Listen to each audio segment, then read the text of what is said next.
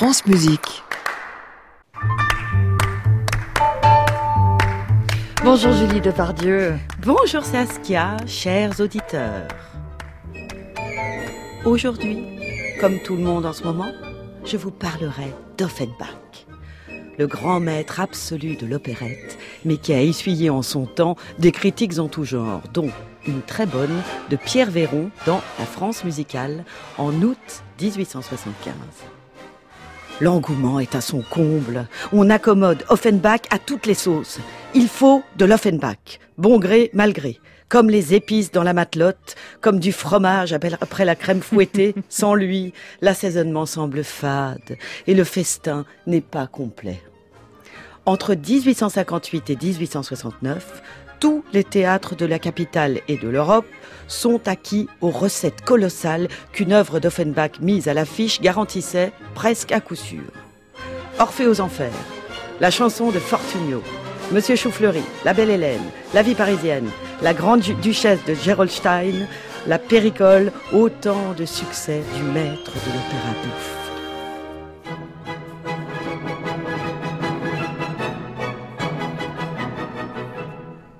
Mais un tel succès engendre fatalement de vives indispositions, d'amères critiques, parfois extrêmement virulentes, comme celle d'Émile Zola. Il dit J'aboie dès que j'entends la musique aigrelette de Monsieur Offenbach. Je hais les cascades de toutes mes haines littéraires. Jamais la farce bête ne s'est étalée avec une pareille impudence, écrit-il dans la tribune le 3 octobre 1869. Et il ajoute, dans un article du 13 août 1878, L'opérette a rêvé d'apothéose. Elle voulait monter à la largeur des grandes féeries lyriques.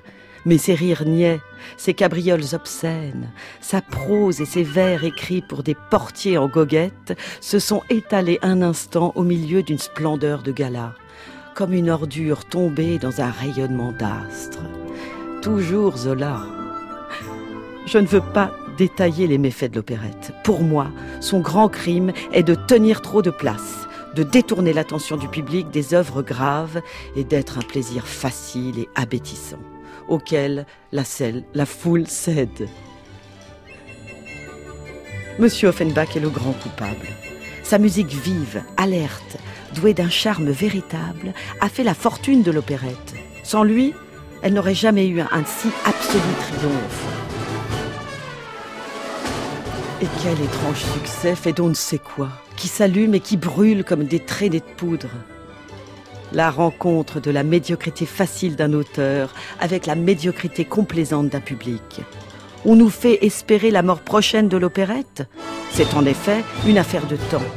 Selon les hasards de la mode, hélas, quand on en sera débarrassé, je crains qu'il ne pousse sur son fumier quelque autre champignon monstrueux, car il faut que la bêtise sorte quand même comme les boutons de la gale. Oh, comme il est méchant, Zola Ça rigolait pas à l'époque, hein, ça non Eh ben, celui, celui qui dit, c'est celui qui y est, comme on dit.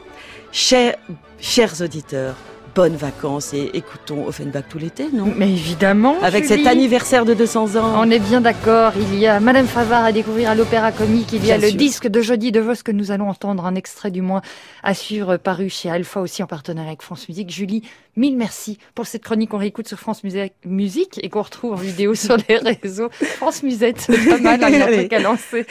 Euh, et qu'on retrouve en vidéo donc sur les réseaux sociaux. Julie, mille merci pour cette belle année en votre compagnie. Je vous souhaite de très très belles vacances. Merci, bonnes vacances. À réécouter sur francemusique.fr.